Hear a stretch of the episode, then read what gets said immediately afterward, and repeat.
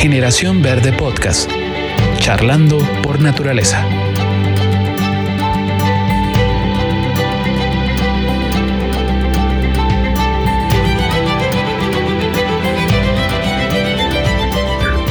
Bienvenidos amigos, mucho gusto. Hoy estamos en nuestro episodio número uno de nuestro podcast de Generación Verde, eh, tal vez 2.0. En el podcast anterior ya pudieron darse cuenta un poquito de más o menos cuál es la, la línea de este podcast. Vamos a charlar por naturaleza eh, con dos líderes ambientalistas de nuestra organización y en los puntos de enfoque donde Fundaeco eh, trabaja. Eh, la verdad es que son dos grandes amigas mías y quiero, quiero presentarlas también a nuestro co-conductor del de el podcast, que es Diego Cerezo. Le damos la más cordial bienvenida a Silja Ramírez, bióloga, ambientalista, conservacionista marina. Tiene que ver todo el tema de, mares, conservación eh, en, el, en el Caribe de Guatemala, a Karen Dubois. También eh, bienvenida. Eh, ella lidera el programa de salud de Fundaeco también en el Caribe y con algunos otros programas en Huehuetenango y en Petén.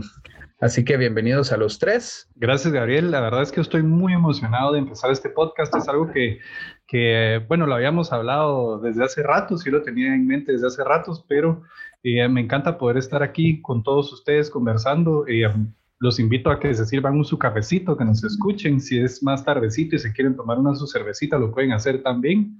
Eh, la verdad es que la idea es que eh, platiquemos y que conozcan ustedes más de una manera más íntima todo lo que eh, se hace en Fundaeco y temas ambientales en general.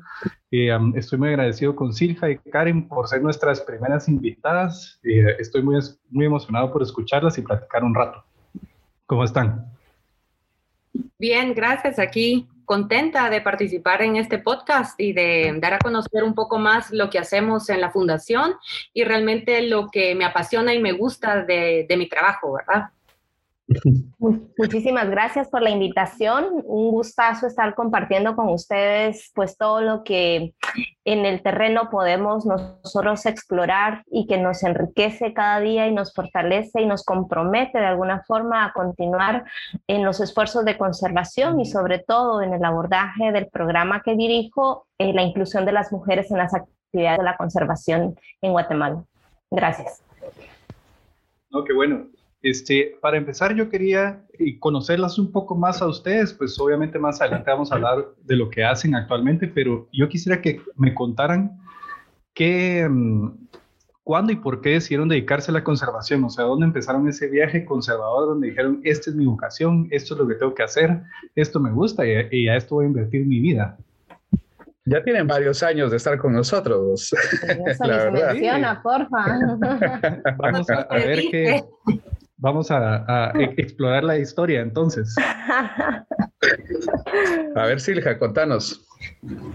Bueno, pues realmente eh, yo estudié biología, pero al inicio no estaba segura de estudiar biología, sino que quería estudiar veterinaria porque me gustan mucho los animales. Me gusta mucho eh, ver dónde viven, qué es lo que comen, cómo curarlos, pero me di cuenta en el trayecto de esta decisión de que se me iba a ser imposible poner a dormir un animal o operarlo o la verdad me impacta mucho esa situación. Y lo más cercano a la veterinaria era la biología. Y em, comencé a estudiar biología y dentro de los cursos hay selectivos donde te llevan de gira. Y en las giras nos llevaban, por ejemplo, bueno, tenemos cursos obligatorios y de gira de esos cursos obligatorios nos llevaban básicamente a Río Dulce, al puerto, a hacer investigación. Y ahí fue donde comencé a, amar el mar, ¿verdad? Ver el mar, esa inmensidad, eh, todas las especies tan distintas que tiene el mar, eh, cómo éstas se relacionan entre sí, cómo éstas benefician. Y es ahí donde eh, llego y conozco a Karen, hace más, no vamos a decir cuántos años, yo voy a hacer mi tesis al área protegida de Río Sarstún, donde Karen en ese entonces era la directora, y hice eh, un parámetro comparativo de especies de peces en tres eh, diferentes estuarios de, de río Sarstú. Y entonces comienzo a hacer mi tesis y comienzo a involucrarme en Funda Eco ya como practicante. Entonces comencé a hacer mis prácticas ahí, comencé a ayudar en pequeñas cositas que necesitaban y después ya me quedé como asistente marino costero, apoyando todo el programa marino de Fundaeco. Y si no estoy mal, hace nueve años eh, soy la coordinadora del programa marino y me encanta, me fascina todo lo que tiene que ver con el mar. Me encanta el trabajo comunitario que hacemos y me encanta tener ese vínculo eh, con el equipo de trabajo, con los ecosistemas y con la gente que rodea estos ecosistemas. Ahí viene mi fascinación y me fascina el trabajo, es cargado, pero me gusta mucho. Sí, como que las, las, recompensas son bastante grandes, ¿verdad? La verdad, sí, muy grandes. Podríamos decir que tenés prácticamente desde que saliste de la universidad a estar trabajando en estos temas, ¿no? Sí, no se tenía que decir hace cuánto, pero sí, más o menos. bueno, pero, ya, ya estamos por unos 15 años en Fundaeco, 13, 14 años ahí ya nos habíamos, ya nos había dado la indicación con los nueve años, no había necesidad de, de resaltarlo, pero, pero tiene una, una, muy buena experiencia, pues, o sea, a eso, a eso era, ese era el punto. sí, y fíjate que qué bueno, o sea, eh, yo no sé a ustedes, pero a mí cuando estaba en la universidad sí me pasó que, que, que no tuve un evento de esa naturaleza que me dijera esto quiero hacer el resto de mi vida. O sea, qué bueno que, que en esa gira de repente es como que empezaste a enamorar. Ese contacto, ¿no? Ah, ese contacto, esa eh, epifanía de decir, esta es la revelación que necesito y voy a dedicarme a la conservación. Porque al principio cuando estudié biología, me fascinaban los monos, los primates, me encantaba su comportamiento y todo. Y a partir de que comencé a ir a giras fue que me comenzó a apasionar más el mar, ¿verdad? Eh, me encanta la vida submarina, me encanta todos esos colores que ustedes pueden ver, es como que fuera otra dimensión, otra tierra, es otro parámetro lo, lo que estamos viendo abajo del mar. ¿Y cuál es tu color favorito? El azul. El azul. el azul es mi color favorito. Sí, la verdad es que el mar, eh, bueno, o sea, por la extensión tan grande que hay, pues todavía hace falta inclusive muchísimo por explorar, pienso yo, entonces hay que conservar lo que, lo que, lo que conocemos. La verdad es que eh, me, me, me gusta mucho esa historia y em, como les digo, o sea, a mí me hizo falta eso en la universidad, tener como que una epifanía y, y, y la verdad es que qué interesante. Ahora vamos con Karen, a ver qué nos puede contar. Karen. Bueno, yo me voy un poquito antes de, de las etapas de la universidad. Yo soy originaria de Izabal, nací en Puerto Barrios y pues acá la formación del nivel medio estaba pues las eh, carreras más comunes, ¿verdad? Secretariado, bachillerato, eh, contabilidad, y realmente me atraía algo más allá de eso. Tuve la oportunidad de ingresar a la mm, Escuela de Educación para el Hogar en Ciudad Capital, una carrera, la verdad es que muy, muy sólida, en el pensum que teníamos anteriormente, porque eran cuatro años, y en ese cuarto año, este, bueno, como ustedes saben, el trabajo en esa vía no va solo dentro de las aulas, como siempre lo hemos eh, visto, ¿verdad? Que es una maestra trabajando con alumnos de primero a tercer grado básico, sino por el otro lado teníamos que ir a una zona rural e intervenir con las poblaciones que estuvieran dentro de estas áreas. Y en el cuarto año nosotros teníamos un mm, periodo de práctica de tres meses y obviamente, ¿verdad? Tres años de estar estudiando en Ciudad Capital, yo moría por regresar a Puerto Barrios y empecé a explorar este, las organizaciones con las que yo me podría vincular. Y bueno, una tía pues conocía a una trabajadora social que estaba trabajando en una organización ambientalista que se llamaba Fundaeco y pues tuvimos la oportunidad de ir a buscarla a ella, a las oficinas de Fundaeco, quienes conocieron de puro chiripazo.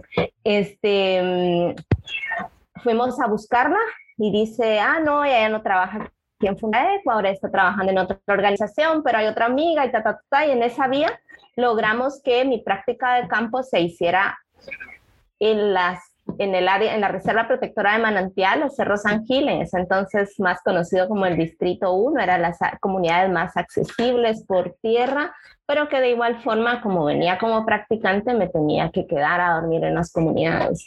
Entonces, Ahora lo veo y digo, bueno, si las comunidades están a 20 minutos, porque yo me tenía que quedar, obviamente. Hace algunos años atrás, este, no había un transporte pues todos los días o varias horas al día.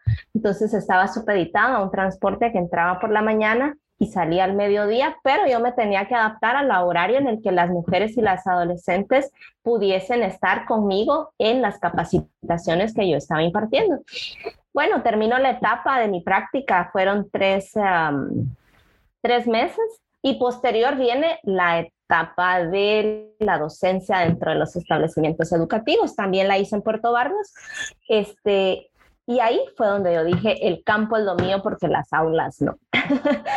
Tuve un choque muy fuerte realmente en la docencia. ¿Por qué? Porque era trabajar con ni niñas ni adultos, sino que en ese proceso de transición en donde a veces hablar del tema de educación para el hogar, que era mi formación en ese entonces, este, era bastante complicado y la verdad fue un choque muy fuerte para mí dije, a mí me gusta el campo, a mí me gusta trabajar con la población rural y ahí fue donde, bueno, termino la educación formal y el, el del nivel básico y el siguiente año justo apertura en la carrera de trabajo social en Puerto Barrios y decido no volver a, a la ciudad capital, sino quedar quedarme estudiando en Puerto Barrios trabajo social. Y seis meses después me avisan que ya hay una plaza en Morales y Zabal y aquí está lo más interesante. Aunque mi familia de, en Fundaeco, este, me avisa un compañero me dice, mire usted que estaba interesada, ya hay una plaza de trabajo social, pero es en Morales. Y pero no era el programa. En ese tiempo no era el programa de no mujer, era el programa. sino que era otra, entonces, otra posición. En ese entonces teníamos un proyecto coincidentemente post-Mitch, que era el huracán Mitch, que en ese entonces había afectado muchísimo. Uy, ya dije las el tiempo. Hace rato. Bueno, Hace rato. en el proyecto PostMich habían salido diferentes eh, eh, proyectos que era para el proceso de recuperación post-huracán eh, y él me dice, mire, hay una oportunidad de trabajo en Morales y le digo, yo no me interesa Morales, yo me quiero quedar en Puerto Barrios. No fui a la entrevista. Este, a, la siguiente me lo vuelvo a encontrar y me dice, mire usted, hoy ya están las dos oportunidades de empleo. Está la de Morales y está la de Santo Tomás de Castillo. Y entonces, o sea, era lo, tuyo. Eh, era para vos. era. Le digo yo, bueno, voy a la entrevista, me entrevista a él y dos ingenieros más que en ese entonces estaban en la fundación y como estaban en proceso de capacitar personal porque ya estaban entrando a campo, me dicen, eh, terminan las entrevistas, nos pidieron que nos quedáramos afuera todas y de una vez nos fueron llamando para darnos la respuesta y me dice, usted ha sido contratada, eh, vamos a tener una semana de formación y la plaza en la que usted aplicó, no, a la, a la plaza que usted fue seleccionada es a la de Morales. Así que definitivamente era Morales lo que me tocaba. Yo inicié a trabajar dentro del, en ese entonces era el área de protección especial Sierra Caral como técnica de campo, técnica social de campo, ahora es la Reserva Hídrica y Forestal Sierra Caral, afortunadamente ya con una declaratoria en el Congreso, pero es ahí donde empiezo a, pues, a interactuar más con las comunidades en una condición más limitada. En ese entonces nosotros caminábamos para las comunidades desde 45 minutos hasta dos horas para poder llegar a una comunidad. Ingresábamos los días, los días lunes era de planificación con los equipos, los días martes entrábamos a campo y en algunas ocasiones salíamos el día viernes. Por la disponibilidad de recursos, no teníamos muchos vehículos, teníamos que hacer eficiente el tiempo en el que estábamos para allá y no quemarnos al estar yendo pues un día y regresar porque realmente sí era agotador. Y los horarios de trabajo con las poblaciones pues normalmente es en las tardes, ¿verdad? Entonces no, no podíamos. Y algunos, algunos fines de semana, ¿no? Sí, lo único era que ahí sí yo pedí pues de alguna forma no atender los fines de semana, por lo menos no los sábados, porque yo estaba estudiando en la universidad, ahí estaba en mi primer año de la universidad. Este, creo que eso a Silja le enriqueció mucho el, el, las giras de campo, a mí me, fortaleció mucho el ir de forma paralela con los conocimientos en las aulas, yo inmediatamente las estaba poniendo en práctica porque ya estaba trabajando eh, con las comunidades, en los proyectos, en la, en la ejecución de los proyectos y es realmente enriquecedor, ¿verdad?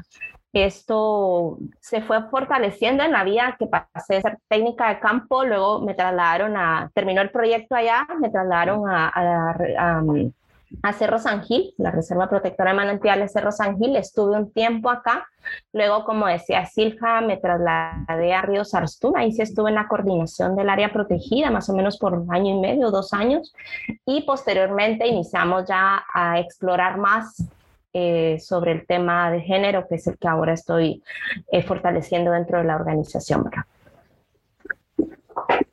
Excelente.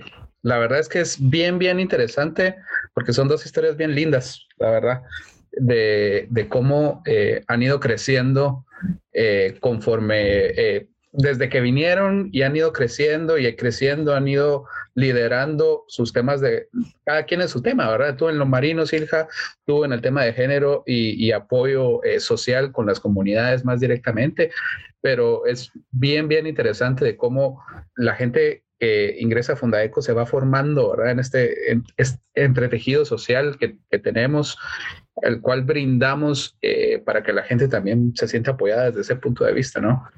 Tú mencionabas algo, Karen, eh, bastante eh, que quisiera tocar y es el tema de las dificultades. hay algunas, digamos, en este caminar, no todo ha sido fácil, ¿verdad?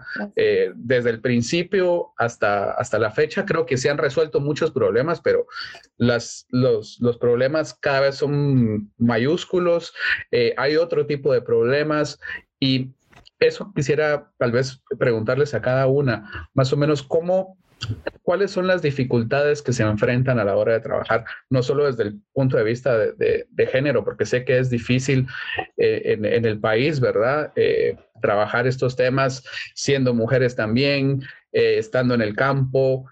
hay muchas dificultades, pero ¿qué tal vez es lo que más les ha costado a ustedes desde el punto de vista, cada quien en su, en su tema, ¿no? Y cómo lo han ido superando, que también es muy importante, o sea, ¿qué, qué, qué, podemos aprender de esa experiencia eh, para que quienes nos escuchen, pues tal vez digan, bueno, tal vez yo puedo aplicar eso para mi vida y salir adelante, ¿verdad? Total. perdón. perdón. no, cuando mencionabas de las limitaciones, creo que en el caso de, de Izabal, al igual que en Huehuetenango y Quiché, este, bueno, las condiciones de acceso para las comunidades está en dos escenarios. Este, en algunos lugares se ha mejorado las condiciones de acceso en el paso del tiempo y ahora ya podemos llegar a la mayoría de comunidades de Sierra Caral pues eh, en vehículo, en época de invierno, en tal vez en vehículos de las comunidades directamente, que ya están pues más eh, preparados para poder entrar, pero en verano ya podemos entrar en una motocicleta o entrar en un vehículo de dos ruedas.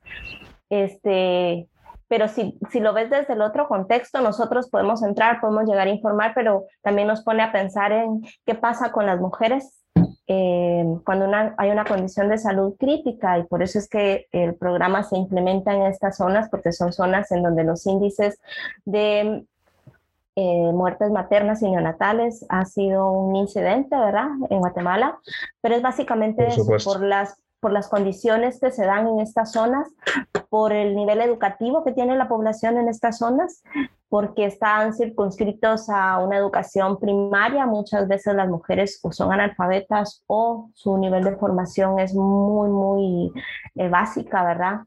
Este, en donde ha sido un reto para nosotros seguir fortaleciendo nuestras capacidades en función de técnicas y alternativas para poderlas informar, educar y que ellas sean conscientes de un derecho y de ser partícipes de los procesos, ¿verdad? Creo que ha sido un reto. Eso, la verdad es que es motivante al final en el sentido de que nos reta y cuando vamos viendo que los resultados se van alcanzando, que hay más aliados y aliadas en el camino que van aunando sus esfuerzos y sus recursos a que estos propósitos se vayan cumpliendo. Y esto me refiero desde las organizaciones de gobierno, la sociedad civil y los cooperantes que han sido pues claves en este proceso. Creo que eso al final nos motiva y pues sí, definitivamente encontramos muchos retos en el camino, eh, muchas limitaciones, pero eh, mostramos las pruebas que hemos ido superando con esto y los alcances que los programas han ido teniendo. ¿Sí? Y tal vez solo, bueno, Karen ya dijo casi todas, ¿verdad? Pero tal vez uno de los principales retos al inicio de, bueno, hace ratos cuando empecé, era de que uno piensa que en los proyectos se van a ejecutar tal cual uno los plantea en el, en, el, en la propuesta. Pero realmente te das cuenta que hay muchas limitaciones, eh, ya lo mencionó Karen, ¿verdad? Las condiciones, el clima para hacer monitoreos, las condiciones para ingresar a las comunidades, eh, reuniones con comunidades, y me acuerdo mucho de una vez que llegué a una reunión con el director en ese entonces de Sarstún y ni nos dejaron sentarnos, íbamos a sentarnos cuando no quisieron eh, recibirnos, ¿verdad? Entonces, todos, pues. todos esos retos son los que a lo largo del tiempo hemos visto sus frutos, ¿verdad? Como dice Karen, y es un reto que tenemos nosotros y uno de los principales como resultados es ver cómo las comunidades han involucrado en la conservación y manejo de estos, en mi caso, de estos ecosistemas eh, marinos costeros, eh, reconocen que son necesarios para su sobrevivencia y para la conectividad que hay y eh, se involucran con nosotros en el monitoreo de estos ecosistemas para que ellos mismos reconozcan cómo está el estado de, de ellos, ¿verdad? Entonces, todos esos cambios que, claro, Karen y yo hemos visto a lo largo de los años, no fueron cambios o resultados que surgieron en un minuto o en una semana o en un año, sino que han sido casi 10, 15 años de ir viendo esos cambios a lo largo del tiempo. Y me imagino que muchos cambios siguen ocurriendo en estos momentos, pues, o sea, no, no se ha terminado, ¿no? No, cada día, como dice ese refrán, cada día lleva su afán y cada día es un reto nuevo y me imagino que para los dos programas, ¿verdad? Así es, y bueno, eh, como para todos es sabido, ¿verdad? El COVID nos vino a, a, ¿qué sería esto? A, ahondar las limitantes, hacer más grandes las, las, las, condiciones, ¿verdad? La presencia que podríamos tener, las ah, facilidades que se habían dado, los relacionamientos con algunas autoridades, con algunos liderazgos comunitarios, de un momento a otro, pues definitivamente se cierran y se cierran en favor de los dos, ¿verdad? En no contaminarles, en no contaminarnos nosotros, este sin embargo, también ha sido un reto, ha sido explorar más oportunidades, este, han ah, resurgido nuevos liderazgos a nivel de comunidades.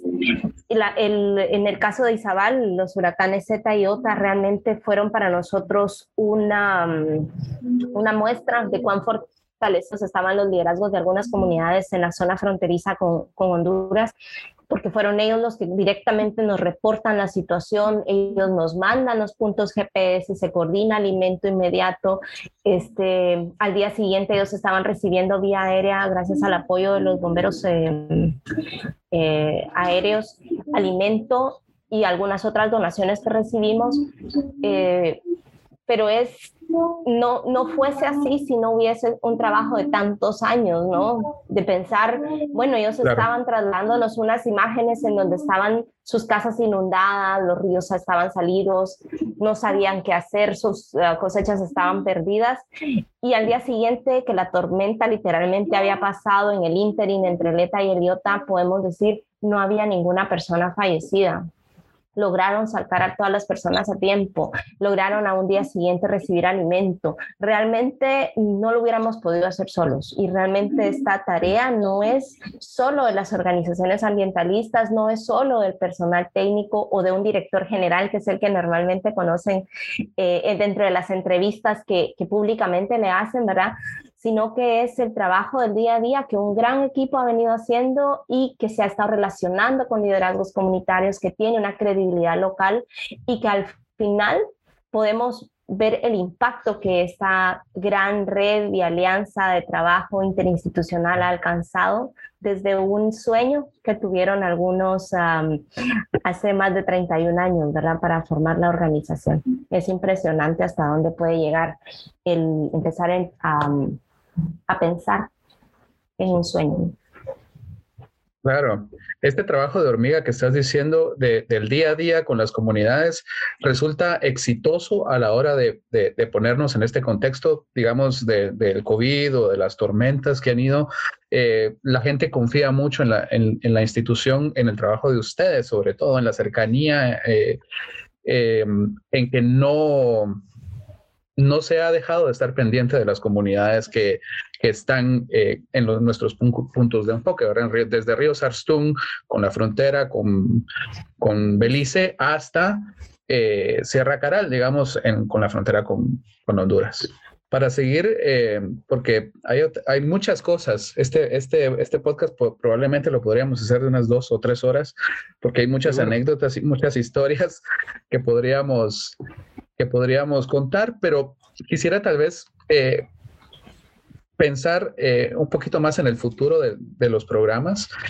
¿Qué sueñan ustedes dos con lograr en sus puntos de enfoque, verdad? Yo sé que hay sueños y los sueños son infinitos y no cuesta nada soñar, pero al corto, mediano, largo plazo, ¿qué quisieran eh, lograr como líderes ambientalistas, conservacionistas, en sus, cada quien en su tema, ¿no? En el, tema marino, con las comunidades pesqueras, las zonas de, recuperación pesquera, o en el programa de salud, eh, tal vez expansión, ¿verdad? Ya, pero eh, digamos, ya se trabaja en Izabal, ya se trabaja en Huehuetenango, hay botiquines comunitarios, hay capacitaciones a comadronas, em, incluso hay, hay muchas más comunidades que de repente no están en nuestros puntos de enfoque que nosotros apoyamos. Eh, hay una gran red de comunicación y de trabajo, como bien lo decía Karen, pero ¿cuál es el sueño, digamos, para, para el futuro?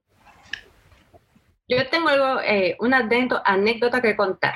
Por ejemplo, eh, el programa de Karen y el programa Marino están vinculados hasta cierto punto. Eh, tenemos un programa que es el programa de Ecoclub Náutico, donde se capacitan a hijos de pescadores en distintos temas. Claro, y personal técnico del programa de Karen eh, enseña uno de los capítulos relacionados a planificación familiar y salud sexual y reproductiva. Y Karen, si no, no me va a dejar mentir, aprendió a bucear desde hace mucho tiempo eh, también y estuvo con nosotros en esa. No, me encanta el mar. Lo que pasa es que Silja no me invita. No, hombre.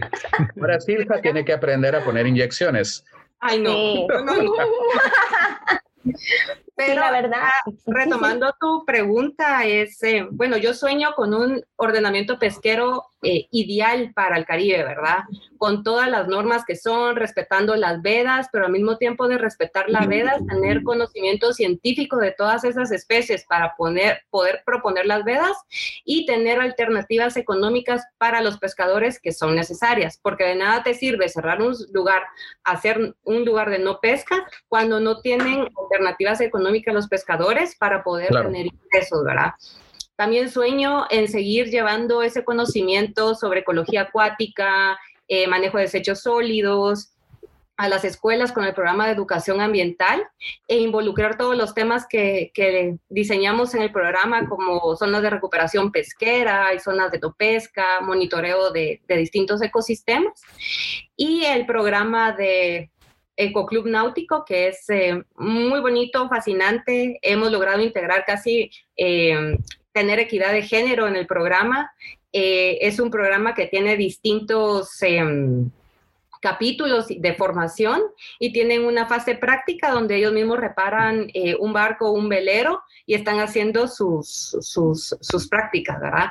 Y también sueño con un, un mar sano, sin desechos, eh, con manejo de desechos adecuado en todas las en Puerto Barrios, en Livingston, en las comunidades y mm, con un estado de salud adecuado para, para seguir con este, esta conectividad que tiene no solo eh, el mar en sí y sus ecosistemas, sino la conectividad que tiene la tierra, o sea, hablando ya de lo terrestre con el mar, ¿verdad? Es esa frase de reach to reef, ¿verdad? Lo que pasa arriba en, el, en la tierra o en las montañas puede afectar todo lo que viene en el mar. Entonces, si se dan cuenta, es como una conectividad de realmente todo lo que hacemos en la fundación, ¿verdad? Por supuesto. Karen. Y bueno, soñar es soñar y realmente es expandirnos, expandirnos, pero básicamente por el impacto que, que quiero alcanzar eh, como parte del programa y es llegar a más mujeres, que más mujeres alcancen un proceso de formación, de educación formal avalado por, por el ministerio y que ellas puedan tener oportunidades eh, de un mejor empleo, de mayores ingresos económicos, porque conscientes de su derecho a la salud y sobre todo a la salud sexual y reproductiva, sean ellas quienes tomen la decisión de cuántas niñas y niños quieran tener, conscientes que la vulnerabilidad de un niño o una niña está desde el momento en que papá o mamá toman la decisión de que nazca porque ya no tenemos los recursos que quisiéramos tener como para heredarlos. Así que en esa vía pienso, mi sueño es la expansión del programa, porque va un proceso paralelo de educación. hemos partido de educar desde las mamás y papás hasta las niñas y niños porque no queríamos que hubiera un choque em, de las adolescentes y jóvenes hablando de salud sexual y reproductiva cuando mamá y papá, a veces analfabetas, no han tenido la oportunidad de educarse e informarse sobre salud sexual y reproductiva. Así que desde ese proceso paralelo, mi sueño es expandirlos.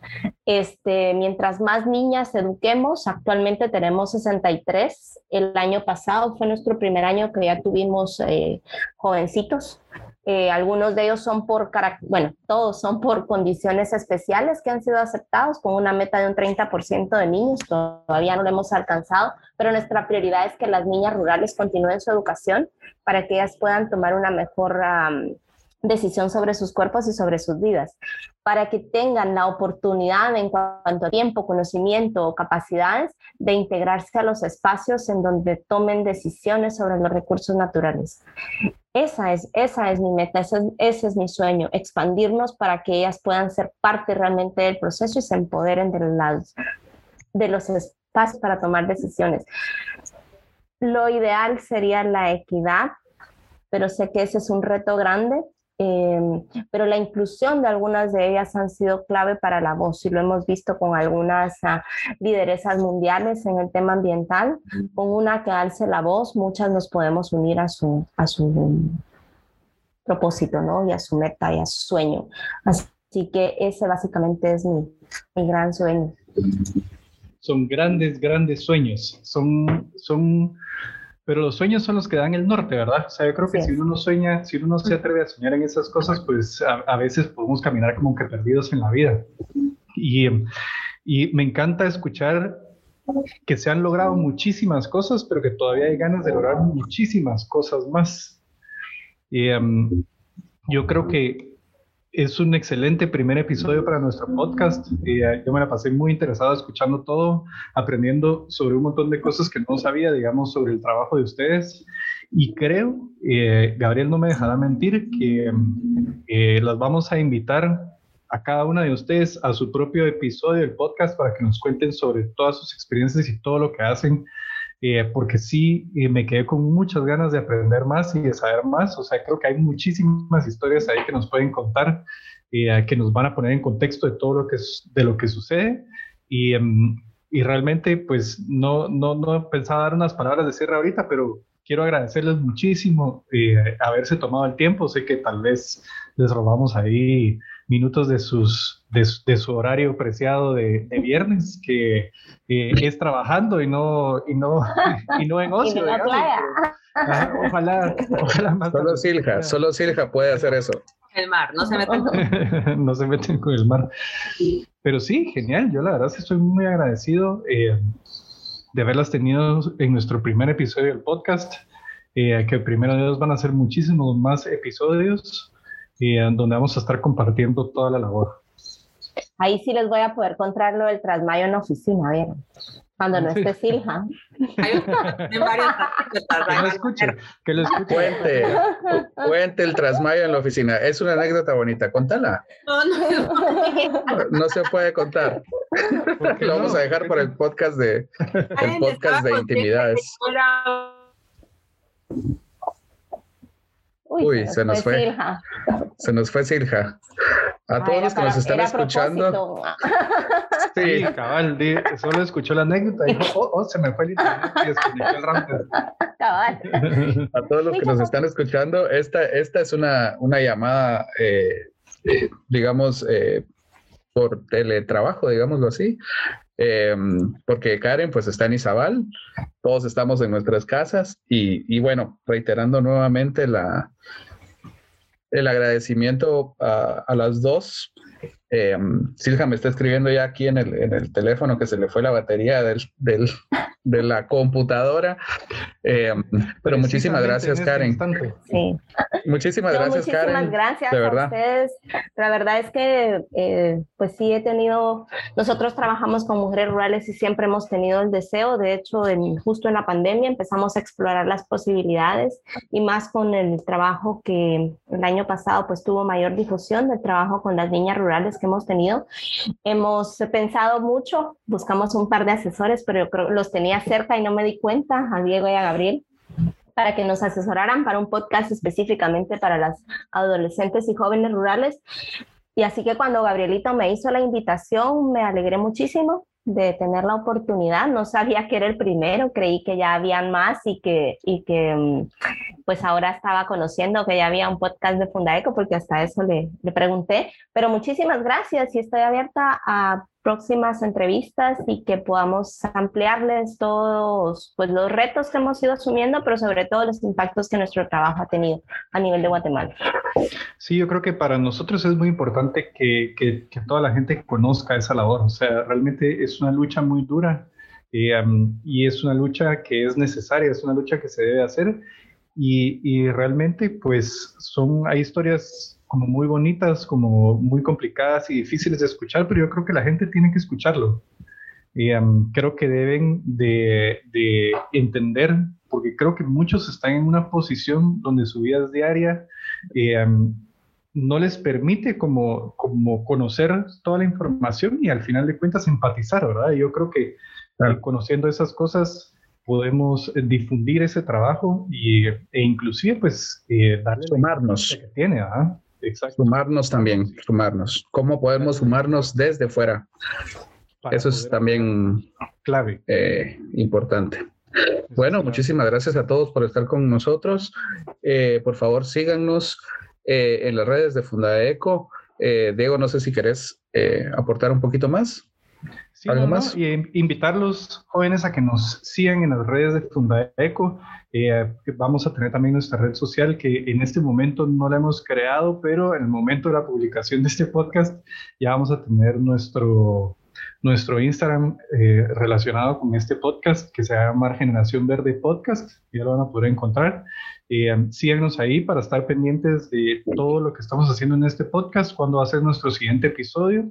Y vamos a también oxigenar y hablar de los temas que aquí pueden escuchar. Eh, y para todo lo relacionado con Fundaeco, eh, nos pueden seguir en Facebook, que estamos como Fundaeco Guate. En Instagram, ¿cómo estamos, Gabrielito? Igual, Fundaeco. Y en Twitter también tenemos eh, Fundaeco Guate, arroba Fundaeco Guate. También tenemos nuestro canal de YouTube como Fundaeco. Entonces, eh, y la sí, página web, ¿verdad? Para que es eh, fundaeco.org.gt, ahí nos pueden seguir y estar pendientes de todo lo que hacemos. Entonces, sin nada más que agregar, muchísimas gracias por acompañarnos en este primer episodio.